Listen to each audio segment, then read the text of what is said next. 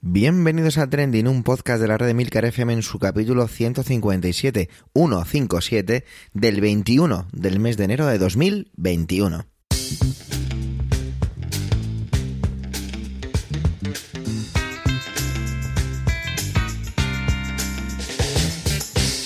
Trending es un podcast solo que pasa, solo que ocurre, solo noticias que pueblan las redes sociales.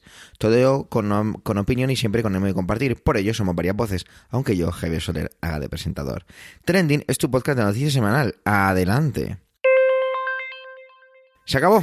Trump ya no es el presidente de los Estados Unidos y para otros quizá no sea así, pero para muchos es un alivio.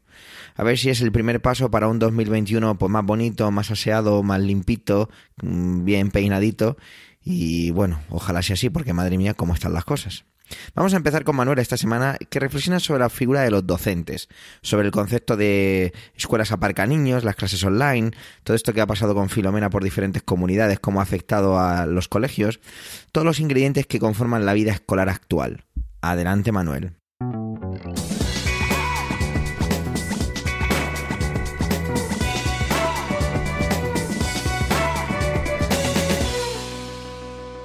Hola oyentes, hola equipo Trending.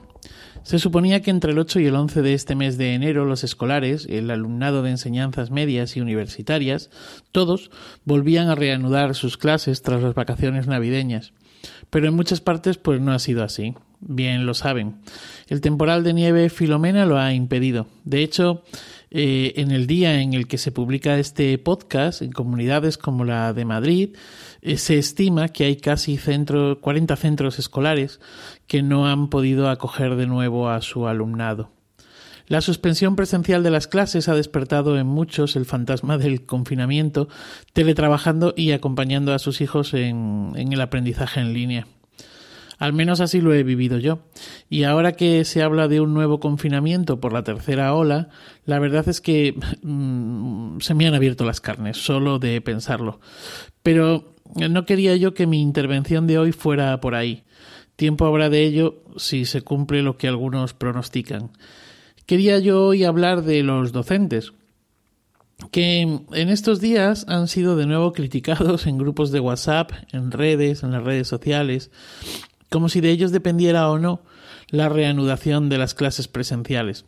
Porque, ojo, las clases han seguido, desde sus casas, con sus medios mejores o peores, pero los docentes han seguido ahí, al pie. Quizá no todos lo hayan hecho bien, o, quizá no lo hayan hecho como a las madres y padres nos hubiera gustado, pero son solo algunos. Y probablemente, probablemente creo que estos que no lo han hecho bien coincidan con aquellos que en un modelo presencial tampoco son geniales. Creo y confío en que la inmensa mayoría lo ha hecho estupendamente. Pretender que la educación en línea sustituya a la educación presencial al 100% es una utopía, pero además una utopía a la que no debemos tender, opino. Eh, aquí es donde los gurús de la educación en línea, pues probablemente me matan, ¿no? A ver, eh, está muy bien que el alumnado aprenda por sí solo, experimente, eh, investigue. Geniales los proyectos iPads de los coles o los one-to-one o los diferentes entornos virtuales de aprendizaje. Pero la presencialidad tiene una aquí y una ahora que no da la otra fórmula tiene la emoción y la pasión del que ofrece los conocimientos, del que los pone encima de la mesa y de la emoción y la pasión del que los aprende. La cara de sorpresa y satisfacción de alguien que por fin ha entendido un acertijo matemático, por ejemplo, pues no la tienen las pantallas. Bueno, o al menos eso es lo que creo. Los docentes son criticados a menudo porque en este país, como decía el difunto Robinson, todo el mundo sabe de fútbol, y yo añadía siempre, y de educación. Creo que el estigma de los docentes se ha revelado en las familias una vez más en el qué hago con los niños si no hay clase y tengo que trabajar presencial o telemáticamente. Insisto en que las clases solo estaban suspendidas de manera presencial. Eh, la escuela, porque bueno, yo creo que en el caso de los institutos y de las universidades es diferente al ser más el alumnado es más mayor y no supone tanto problema. La escuela es para muchas familias una parca niños. Para muchas familias, e incluso me atrevería a decir que para las administraciones. Y si no, bueno, pues, pues veamos las diferentes eh, leyes de educación por las que hemos ido pasando. Un sinsentido. Pero no quería ir por ahí. La escuela, digo, para muchas familias es una parca niños. La culpa eh, no es ni de unos ni de otros, ni de las familias ni de los docentes. La culpa es de las administraciones y de los sistemas productivos. ¿Se imaginan por un momento que los docentes se plantaran de una vez y realizaran una huelga general indefinida? ¿Y que esta huelga fuera respaldada por la mayoría de ellos? Sí, vale, ya, ya sé que esto es un imposible, pero estamos imaginando. Imaginen que eso pasara. ¿Qué ocurriría entonces? ¿Qué efectos tendría esto para la economía? ¿Para las familias? Piénsenlo.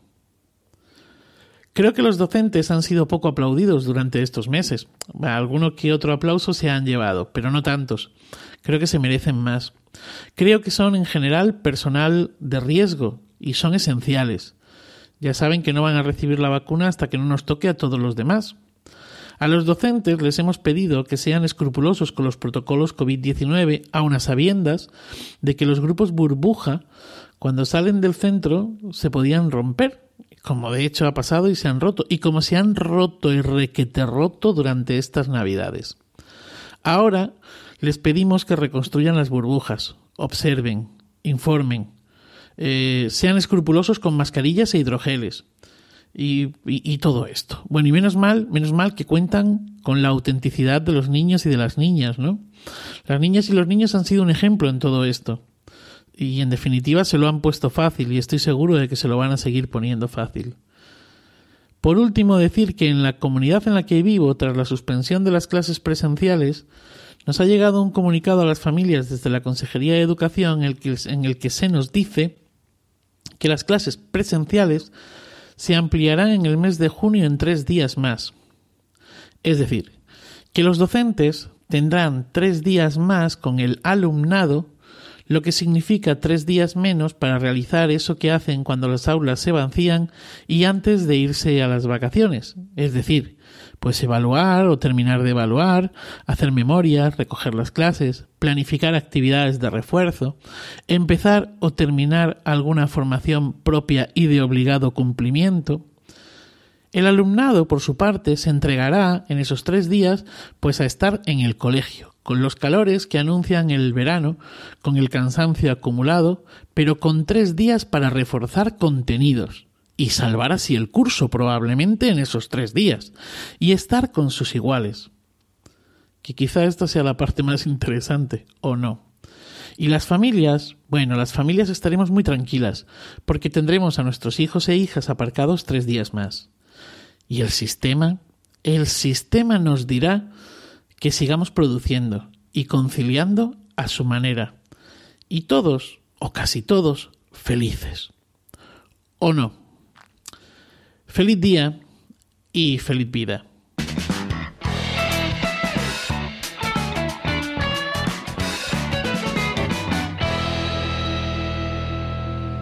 Emilcar nos acerca el discurso inaugural, un discurso inaugural muy distinto del que escuchamos estupefactos hace cuatro años de nuestro ya expresidente de los Estados Unidos, Donald Trump. En este caso, Joe Biden, Joe Biden perdón, ha expuesto de forma conciliadora los grandes retos que, que afronta Estados Unidos durante este su mandato. Adelante, Milcar.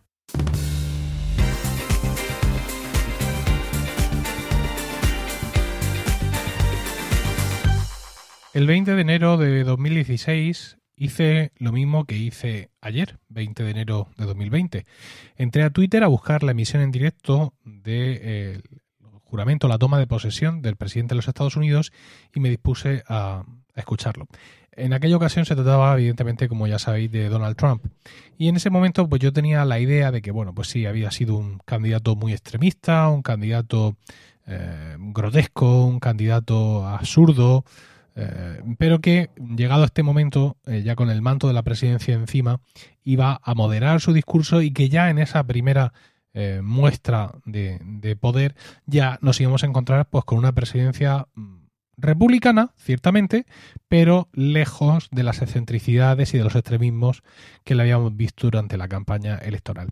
Mm, yo desde aquí, desde mi casa de Murcia, pensaba esto y no era el único que lo pensaba. ¿eh? Quiero decir, hay muchos analistas eh, políticos que también pensaban lo mismo y cuál fue la sorpresa de todos al comprobar que eso no era así ni muchísimo menos. Recuerdo aquel discurso con estupor y, y cómo le iba gritando desde el salón, desde el estudio, perdón, a mi mujer que que estaba en el salón, eh, fíjate lo que dice América, recuerdo su, cara, America First, America First, o sea, todo, todo ese tipo de historias que, bueno, pues en, ocasiones puedes ver que alguien las piensa de, su propio país, etcétera, pero que nunca las pone de manifiesto en un escenario de política porque, bueno, pues la moderación tiene que presidir la mayoría de las manifestaciones. Claro, aquello era solo la piedra angular del edificio que luego Donald Trump construiría sobre eh, Estados Unidos y sobre todos nosotros. Este discurso de la toma de posesión de Joe Biden como cuadragésimo sexto presidente de los Estados Unidos ha sido, como podéis suponer, muy distinto. I, Joseph Robinette Biden Jr., do solemnly swear. I, Joseph Robinette Biden Jr., do solemnly swear. That I will faithfully execute. That I will faithfully execute. The office of President of the United States. Office of President of the United States. And will, to the best of my ability. Will, to the best of my ability. Preserve, protect, and defend. Preserve, protect, and defend. The Constitution of the United States. The Constitution of the United States. So help you God. So help me God. Congratulations, Mr. President. En un discurso no, no excesivamente largo, Eh, hay algunas notas que, he tomado al respecto y que, que, quería compartir con vosotros. Decía en un discurso no excesivamente largo, Joe Biden ha repetido muchísimas veces We the People, que son las palabras con las que comienza la Constitución de los Estados Unidos, es decir, nosotros, el pueblo. Ha subrayado esto para indicar que eh, tienen que estar unidos, para indicar que han tomado una decisión con respecto a las elecciones y para indicar muchísimas cosas. Continuamente ha subrayado ese we the people como una manera de recordarle al pueblo estadounidense que son ellos los que detentan el poder y no pues cualquier dictador fascistoide que quiera eh, hundir la democracia o profanarla. Ha hecho también muchísimas alusiones a las diferencias raciales que existen en, Estados Unidos, continuas, eh, me gustaría decir, continuas alusiones a esas diferencias raciales, y ha sido en general un discurso muy conciliador, pero sin avasallar. Eh, un discurso conciliador que no asume, digamos, un pensamiento único y que no piensa, bueno, ya está, ya he ganado todo detrás de mí, sino que ha hecho varias menciones a la diferencia de pensamiento y opiniones y a la unidad pese a ello. Ha dicho en concreto, a los que no me han apoyado, les pido que me escuchen y valoren lo que digo, y si sigo sin, gustarles, bien, pues esto es la democracia, ¿no? Es decir, como intentando que la gente asuma que puede gobernar el del otro lado, que esto es algo que en Estados Unidos siempre ha estado muy presente, pero que últimamente parece que, que, se, ha, que se ha olvidado. También ha dicho y esto es interesante por, por la mención específica, dice, tenemos que acabar con estas guerras cívicas, rojos contra azules, aludiendo a los colores del Partido Republicano y el Partido Demócrata. Zonas rurales contra zonas urbanas, importantísimo que haya mencionado esto para que todo el mundo se dé por aludido. Demócratas contra republicanos, por si no hubiera quedado suficientemente caro. Claro, perdón abriendo, dice hay que acabar con estas guerras cívicas, abriendo nuestras almas en lugar de cerrar nuestro corazón. Ha dicho muchas veces, vamos a salir adelante juntos y tenemos que irnos, curiosamente, casi al final del discurso para escuchar la primera eh, mención clara a la relación de Estados Unidos con el exterior, ¿no? Ese America First, America First que todavía resuena en mi cabeza, aquí mm, ha desaparecido por completo, evidentemente, y he dicho a mis colegas del Senado, les digo que el mundo nos está observando, porque Joe Biden había sido senador anteriormente. Y dice, vamos a reparar nuestras alianzas, vamos a reconectar con el mundo para afrontar los retos del futuro. Y una frase muy interesante, vamos a liderar no con el ejemplo de nuestro poder, sino con el poder de nuestro ejemplo. Esta podría ser seguramente eh, esa, esa frase lapidaria que siempre se suele recoger del discurso inaugural de cada, de cada presidente. De, de, este párrafo que os acabo de comentar, me quedo con lo de mis colegas del Senado. ¿no? Vamos a lanzar un mensaje al exterior. Se lo digo a mis colegas del Senado porque en sus manos está realmente hacer que Donald Trump pague por lo que ha hecho. Y sería un buen mensaje para mandar al exterior de parte de Estados Unidos. O sea, nuestra democracia, la democracia en general es débil, la nuestra ha sido fuerte, ha dicho nuestro material ha sido puesto a prueba, hemos prevalecido y ahora a mis colegas del Senado les toca enviar ese mensaje al exterior de que nadie sale impune de un ataque a la democracia de los Estados Unidos. Luego ha pedido una oración en silencio por los 400.000 fallecidos eh, en Estados Unidos eh, por la pandemia, una pandemia en la que ha mencionado varias veces, incluido mm, un resumen final, digamos, de los retos a los, a los que se ha enfrentado el país y a los que se enfrenta, ¿no? Dice, hemos enfrentado un ataque contra la democracia y la verdad, un virus, creciente desigualdad, racismo sistemático, crisis climática. Los republicanos más recalcitrantes tienen que estar rascándose por todas partes. Y tenemos que enfrentar a todo esto juntos. Luego se ha dirigido a los estadounidenses para decirles siempre voy a ser franco a defender la Constitución, nuestra democracia y a los Estados Unidos. Eh, creo que ha sido un discurso tan institucional como se espera de cualquier presidente estadounidense. Creo que no ha rehuido de los temas eh, complicados, creo que ha sido firme, creo que ha sido directo y creo personalmente que ha sido mm, el discurso que se esperaba de él y que seguramente Estados Unidos necesitaba en este momento.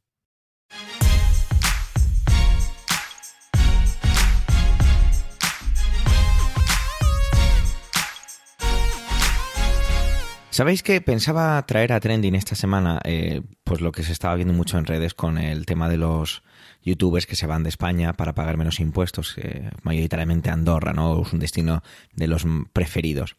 Pero es que me está pasando una cosa estas últimas semanas desde... Es una cosa que la verdad es que me que llevo sintiendo y viviendo desde hace un tiempo y dijo, no, no, creo que Trending es un buen sitio donde contarlo y a ver si alguno coincide conmigo o no. Tiene un pequeñito concepto de off topic. Si escucháis un ruido de fondo es que está pasando justo un avión. Perdonar.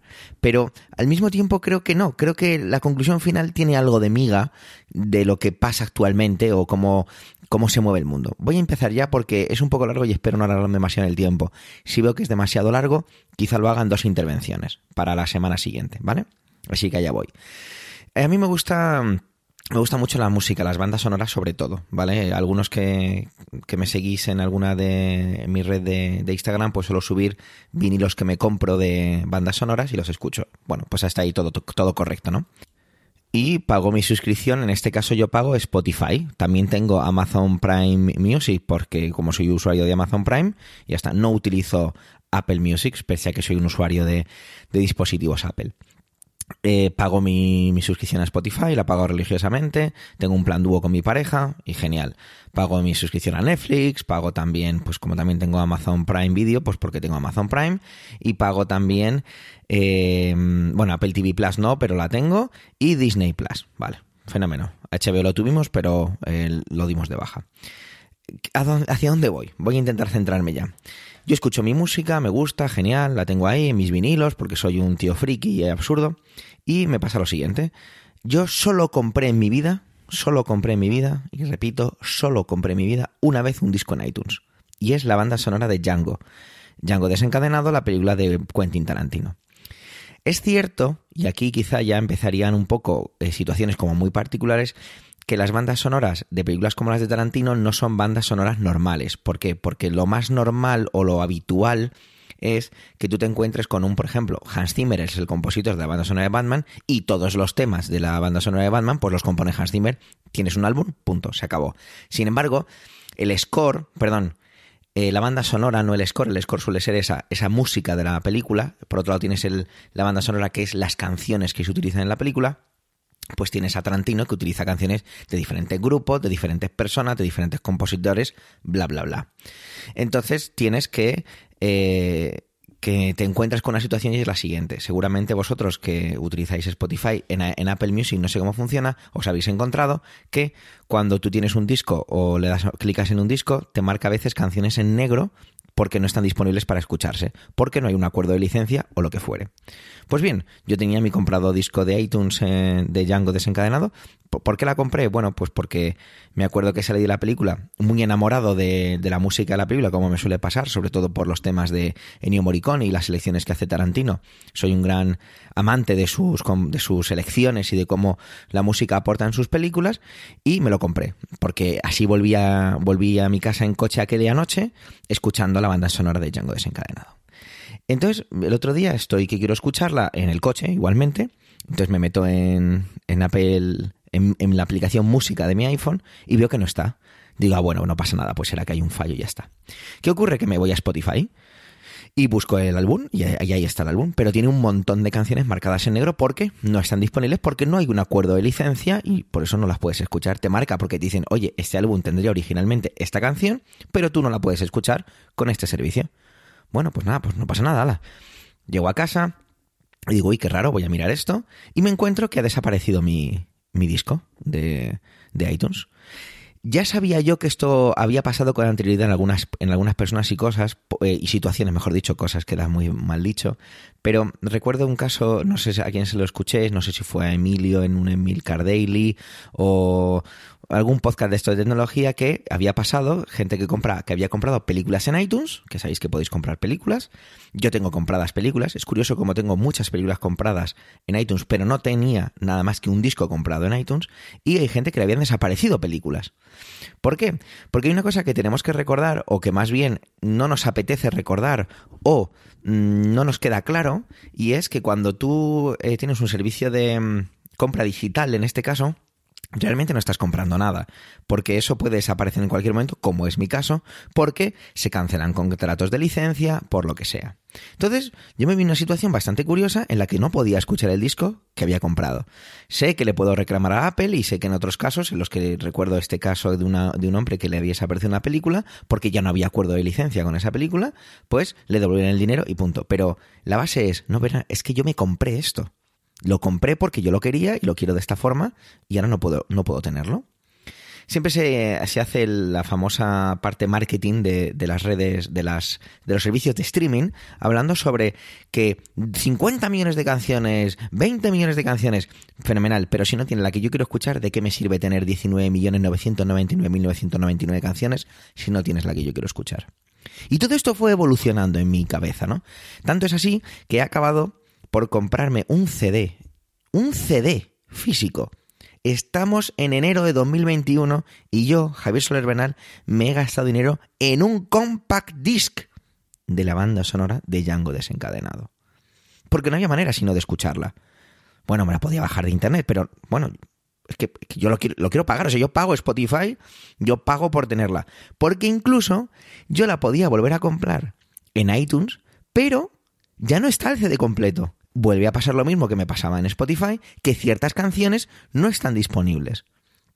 Entonces, todo esto sigue, sigue, sigue empujando, sigue, siguen llegando conclusiones. La siguiente conclusión es, con muchas veces, y seguramente os haya pasado, si no es así, pues oye, yo soy un raro, pero a mi entorno sí que lo hemos contado varias veces, que tú te encuentras con el catálogo de Netflix, con el catálogo de HBO, con el catálogo de Me da igual, y tienes una serie de películas. Y de repente un día te levantas y dices, uy, me apetece ver tomates verdes fritos que sé que está en Netflix. Vas y ya no está. ¿Por qué? Porque ya la, porque la han quitado. ¿Por qué la han quitado? Pues no sé. Quiero decir, aquí hay un montón de razonamientos marketingianos acerca de por qué eh, quitan cosas en lugar de solo añadir cosas, ¿vale? Y es la pregunta a la que quiero llegar, y he tardado siete minutos en llegar a ella, y espero que, que, os, que os merezca la pena escuchar todas estas reflexiones.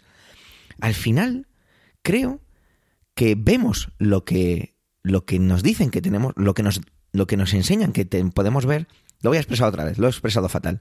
Creo que vemos en estas plataformas de streaming aquello que nos ofrecen, ¿vale? Es simple, solo podemos ver lo que nos ofrecen, lo que nos, no lo que nosotros queramos ver, durante el tiempo que ellos determinen. Y con la música me pasa igual, me ha pasado igual.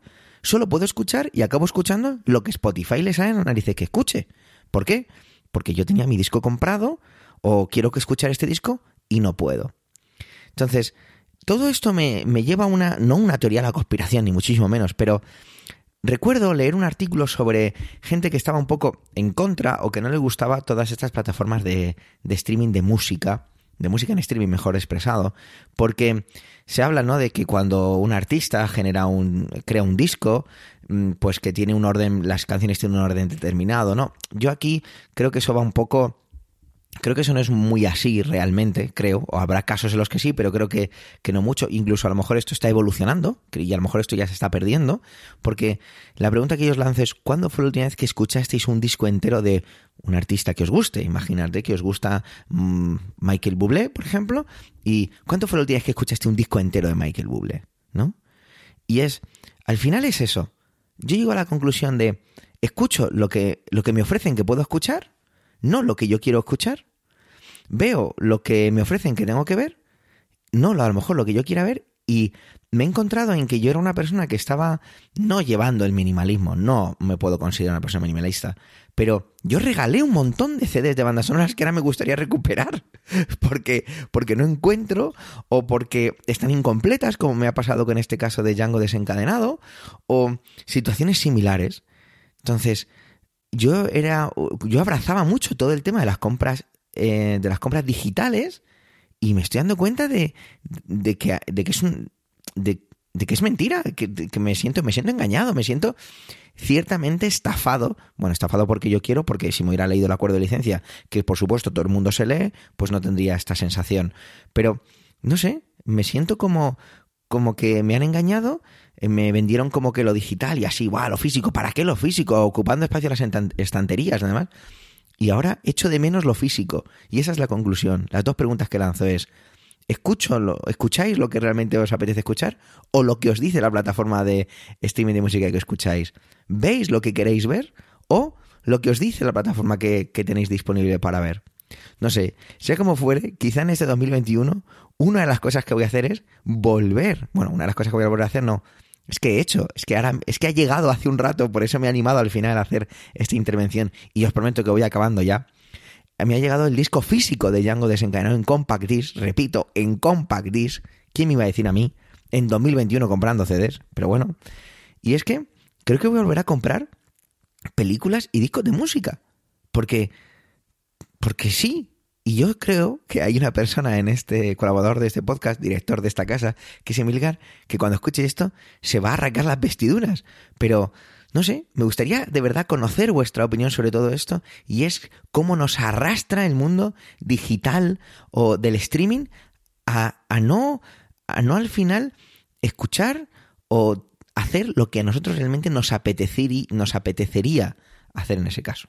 Y con esto ya termino mi intervención. Ha sido un poquito larga. Disculpadme. Me, he desahogado un poquito con todos vosotros, queridos oyentes de Trending. Gracias por vuestro tiempo, gracias por querer escucharnos en este capítulo centésimo quincuagésimo séptimo. Tenéis la web emilcar.f barra trending y Twitter arroba trendingpod por si queréis dejarnos algún comentario. Un saludo y hasta la semana que viene.